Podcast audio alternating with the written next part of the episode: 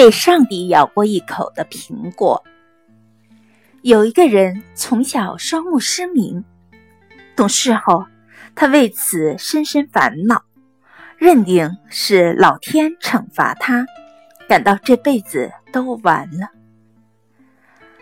后来，一位老师对他说：“世界上每个人都是被上帝咬过一口的苹果，都是有缺陷的。”有的人缺陷比较大，是因为上帝特别喜欢他的芬芳。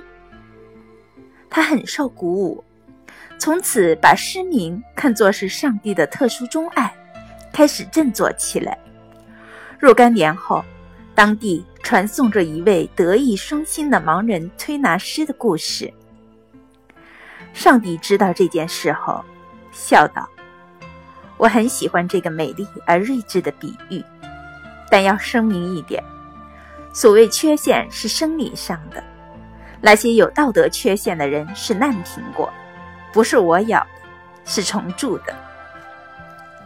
这个故事告诉人们，你的丑陋不是因你前世有过错而受到惩罚，相反，你曾经是上帝最钟爱的人，不要因为你的某种缺憾而懊恼。今天的你也许并不出众，也许明天你就是美丽的彩虹。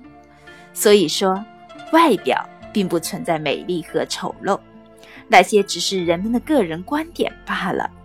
而真正能够决定你美丽和丑陋的人，应该是你自己。